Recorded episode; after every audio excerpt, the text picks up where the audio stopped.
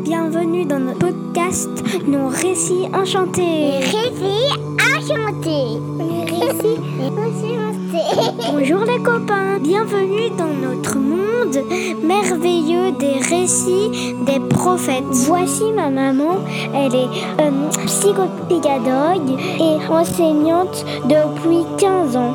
Ma maman adore raconter des histoires aux enfants. Moi je m'appelle Camille et mes, mes deux frères s'appellent Issa et Naïl. Est-ce que vous êtes prêts à plonger dans les histoires magiques des prophètes?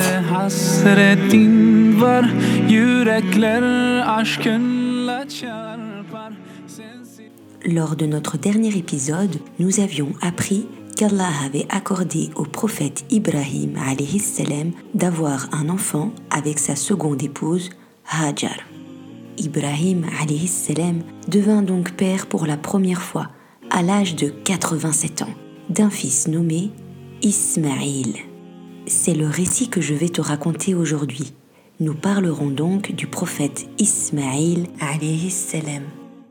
Un jour, Dieu donna l'ordre à Ibrahim, paix sur lui, d'emmener Hajar et leur fils loin de leur maison. Ils marchèrent pendant des jours et des jours jusqu'à atteindre un lieu complètement désertique près de l'actuelle Mecque, à proximité de la Kaaba, qui n'avait pas encore été reconstruite. Rappelle-toi, la Kaaba avait été d'abord construite par le prophète Adam, paix sur lui, et détruite par le déluge et d'autres catastrophes naturelles. Là, dans ce désert vide où il n'y avait absolument rien ni personne, Ibrahim salam dut laisser Hajar et Ismaïl en leur laissant pour seule provision une gourde d'eau et un sac de dattes. Hajar était très inquiète. Elle décida donc d'interroger Ibrahim.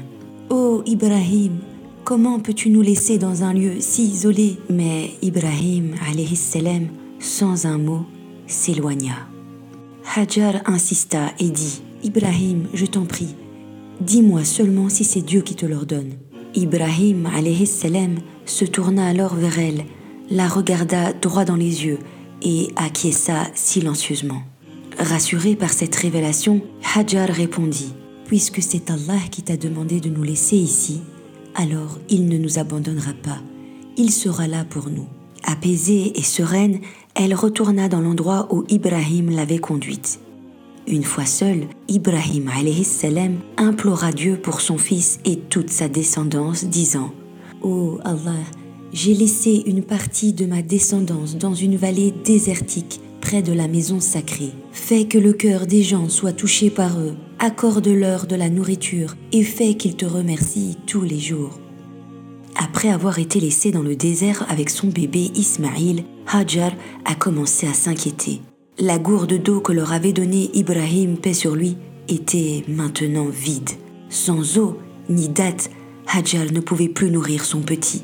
Ismaïl a commencé à pleurer de faim.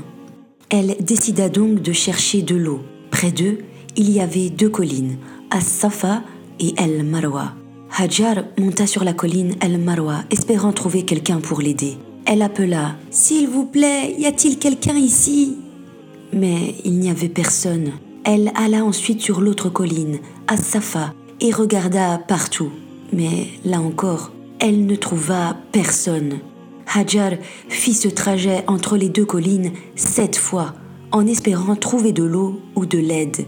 À la fin de son septième trajet, alors qu'elle était sur El Marwa, elle entendit un bruit. Elle pria Allah pour de l'aide. Oh Allah, sauve-nous, je t'en supplie, sauve-nous. Soudain, l'ange Djibril apparut et frappa le sol de son pied.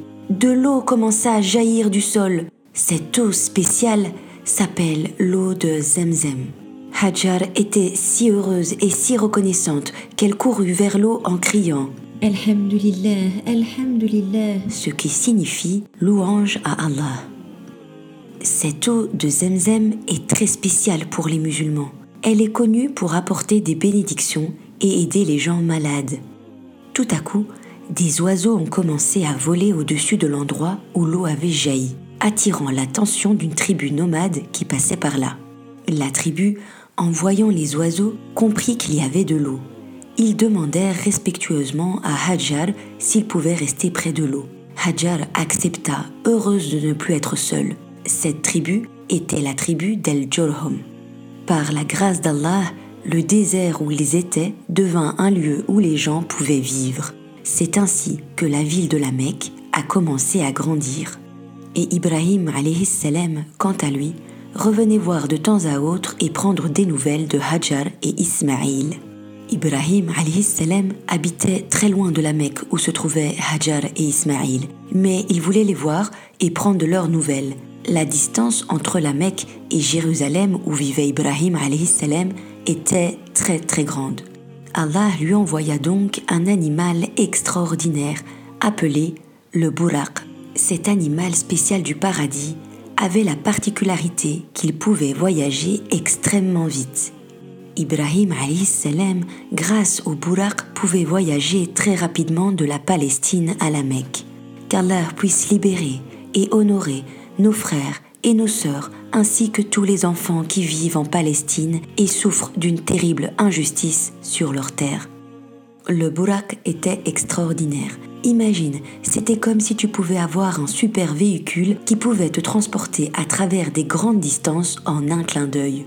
Ainsi, il pouvait rendre visite à Hajar et Ismaïl et revenir chez lui en très peu de temps. Ismaïl salam grandit et devint un jeune garçon. Un jour, Allah mit à l'épreuve ces deux prophètes, Ibrahim et Ismaïl, paix sur eux. Cette épreuve était l'une des plus grandes épreuves qu'un être humain ne puisse jamais endurer. Dans un rêve, le prophète Ibrahim salam reçut une révélation d'Allah. Dans ce rêve, il vit qu'il sacrifiait son fils bien-aimé Ismaïl, qu'il avait pourtant tant attendu. Ibrahim salam comprit que c'était un ordre d'Allah.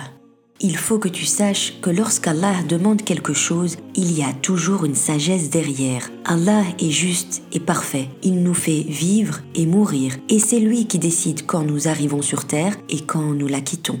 Tu te demandes sûrement quelle est la sagesse derrière l'ordre qu'Allah donna à Ibrahim de sacrifier son fils. C'était pour qu'Ibrahim montre son immense amour, son obéissance et sa confiance absolue envers Allah. Et tu sais quoi? Ismaïl, bien qu'en étant encore un enfant, montra aussi son amour et sa confiance absolue en Allah. Après avoir compris ce qu'il devait faire, Ibrahim salam, malgré sa tristesse, décida de s'éloigner du village avec son fils Ismaïl en lui disant Viens, mon fils, nous allons faire un sacrifice pour Allah. Oh mon père, où allons-nous? Ibrahim salam répondit simplement Viens, mon fils. Ils partirent donc vers la vallée de Mina, que Ibrahim avait vue en rêve.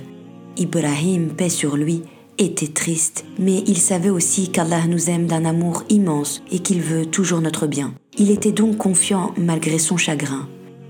Une fois arrivé en haut de la colline, Ismaïl demanda à son papa Oh mon père, où est l'offrande que nous allons sacrifier pour Allah?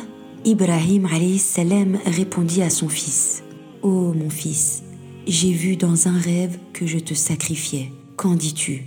Ismaïl, bien qu'encore jeune, répondit d'une manière incroyable. oh, mon père, fais ce qu'Allah t'a ordonné de faire et tu me trouveras parmi les patients, Inch'Allah. Embrasse ma maman pour moi. Ibrahim salam s'apprêta alors à sacrifier son fils, quand soudain Iblis apparut trois fois à Ibrahim paix sur lui pour le dissuader d'obéir à Allah en lui disant Ne fais pas ça, tu ne vas tout de même pas sacrifier ton propre fils alors que tu l'attendais depuis tellement longtemps. Allah ne t'aidera pas et tu perdras tout. Pour montrer qu'Iblis ne l'influencerait pas, Ibrahim lui jeta des pierres à trois endroits différents. C'est pourquoi, lors de notre pèlerinage, nous jetons des petites pierres dans trois bassins différents, symbolisant notre refus de suivre le mal et notre volonté de nous comporter de la meilleure des façons en pensant à l'amour d'Allah. C'est un geste symbolique. En effet, Iblis ne se trouve pas directement dans ces trois bassins, mais nous le faisons comme pour montrer à Allah que nous choisissons d'être sur le chemin de l'unique. Alors qu'Ibrahim salam se préparait à sacrifier son fils, soudain, l'ange Djibril apparut et apporta un bélier à sacrifier à la place du fils bien-aimé d'Ibrahim, paix sur lui. Savais-tu que lors du pèlerinage, en plus des sept trajets entre As-Safa et Al-Marwa, Allah nous demande de sacrifier une bête à Mina, à la Mecque, comme notre prophète Ibrahim l'a fait à l'époque. Cette histoire montre la foi profonde et l'obéissance absolue d'Ibrahim et d'Ismaïl envers Allah et comment, même dans les moments les plus difficiles, ils ont toujours gardé leur confiance et leur amour envers lui. Ismaïl, en grandissant, devint un homme qui tenait toujours ses promesses. Lorsqu'il disait qu'il ferait quelque chose, il le faisait toujours. Tout le monde l'aimait pour cela. Comme tous les prophètes avant lui et ceux qui viendraient après lui, Ismaïl salam encourageait sa famille et ses amis à être gentils et bons, à aider les plus nécessiteux, à prier, à remercier Allah pour tous ses bienfaits. Tous les prophètes partageaient le même message d'amour et de bonté. Un jour, le prophète Ibrahim salam vint rendre visite à son fils Ismaïl. Ils se prirent dans les bras, heureux de se retrouver. Ibrahim dit à son fils Allah m'a demandé de faire quelque chose. Curieux, Ismaïl, paix sur lui, demanda Qu'est-ce qu'Allah t'a demandé, mon père? Ibrahim salam répondit Mon Seigneur m'a demandé de construire une maison ici. Veux-tu m'aider? Ismaïl salam s'empressa de dire Bien sûr, mon père, je vais t'aider. Ensemble, Ismaïl et son père Ibrahim, paix sur eux, commencèrent à reconstruire la Kaaba. Savais-tu que la Kaaba est au centre même de la terre? Et imagine-toi, si tu montes à la verticale en dépassant tous les ciels et que tu arrives au septième ciel, il y a une Kaaba réservée aux anges appelée El Beitul Marmour. Et chaque jour, 70 000 anges entrent dans cette Kaaba pour prier Allah. Ismaïl salam aidait donc son père en lui apportant des pierres pour reconstruire la Kaaba. Ibrahim, paix sur lui, se tenait sur un rocher et à chaque fois qu'il montait d'une rangée, le rocher s'élevait dans les airs. L'ange Djibril apparut alors avec une pierre précieuse du paradis. Elle était blanche et étincelante. Ibrahim salam la plaça dans un coin de la Kaaba. Mais malheureusement, après la mort d'Ismaïl, paix sur lui, lorsque les gens commencèrent à oublier Allah et à faire le mal, cette pierre devint noire. Aujourd'hui, cette pierre est connue sous le nom de la pierre noire et se trouve toujours au même endroit. C'est à partir de cette pierre que les musulmans commencent leurs sept tours autour de la Kaaba pendant le pèlerinage. Allah demanda ensuite à Ibrahim d'inviter les gens à effectuer le pèlerinage l'ange Djibril enseigna à Ibrahim salam comment effectuer le pèlerinage afin qu'il puisse à son tour l'enseigner aux autres. Après la mort de son père, Ismaïl continua d'inviter les gens à faire le bien et à être dignes de confiance, à prier et à jeûner et à aimer Allah de tout son cœur. Il vécut jusqu'à l'âge de 137 ans et fut enterré à côté de sa maman Hajar à la Mecque. Et alors les copains, après avoir écouté cet incroyable récit, qu'avez-vous appris? Eh bien, l'histoire d'Ibrahim et Ismaïl, paix sur eux, nous apprend une leçon très importante sur la confiance en Allah. C'est un peu comme lorsque tu fais confiance à tes parents. Tu sais qu'ils veulent ce qui est le meilleur pour toi, même si parfois cela te semble difficile ou différent de ce que tu attendais. Ibrahim et Ismaïl, paix sur eux, ont montré une confiance totale en Allah, même quand Ibrahim salam a dû faire face à une épreuve très difficile. Il a fait confiance à Allah, sachant qu'Allah ne lui demanderait jamais quelque chose de mauvais. La confiance en Allah signifie croire de tout son cœur qu'il est toujours là pour nous aider, nous guider et prendre soin de nous, même quand les choses semblent difficiles ou effrayantes. Hajar cette femme incroyable nous apprend également une leçon très importante sur la force et la détermination. En effet, lorsqu'elle était seule dans le désert avec son bébé Ismaïl, Hajar a montré une incroyable force de caractère. Elle a demandé de l'aide à Allah, mais elle n'est pas restée là à attendre. Elle s'est mise en action. C'est comme lorsque tu es confronté à un problème. Tu peux demander de l'aide et prier, mais tu dois aussi faire ta part pour trouver une solution. Hajar a couru entre les collines d'As-Safa et El Marwa, cherchant de l'eau pour son bébé. Elle ne s'est pas découragée, même si elle était fatiguée et effrayée. Sa détermination et sa foi en Allah lui ont finalement permis de trouver de l'eau. Cela nous enseigne que même dans les moments les plus difficiles, si nous gardons espoir, prions et agissons, nous pouvons surmonter d'immenses obstacles. Rappelle-toi, quand la tribu est arrivée près de l'endroit où se trouvait Hajar, ils auraient pu s'installer sans lui demander. Ils étaient très nombreux et Hajar était seul avec un bébé. Mais ils ont choisi d'être gentils et respectueux. Ils lui ont demandé la permission avant de s'installer. C'est important pour eux de s'assurer que Hajar était d'accord, même s'ils étaient nombreux et elle toute seule. Cela nous montre qu'il est important de demander la permission avant de faire quelque chose qui pourrait affecter les autres. C'est ce qu'on appelle le consentement. Même si tu penses que la réponse sera oui, il est toujours respectueux de demander d'abord. Cela montre que tu respectes les sentiments des autres et leur espace et que leur avis compte pour toi. Et c'est ainsi qu'Allah veut qu'on se comporte avec les autres. Enfin, l'histoire d'Ibrahim et Ismaïl, paix sur eux, construisant ensemble la Kaaba avec l'aide et la bénédiction d'Allah, nous apprend l'importance de la coopération. Coopérer, c'est pouvoir unir nos forces et travailler ensemble. Ibrahim et Ismaïl ont travaillé ensemble pour construire quelque chose de grand.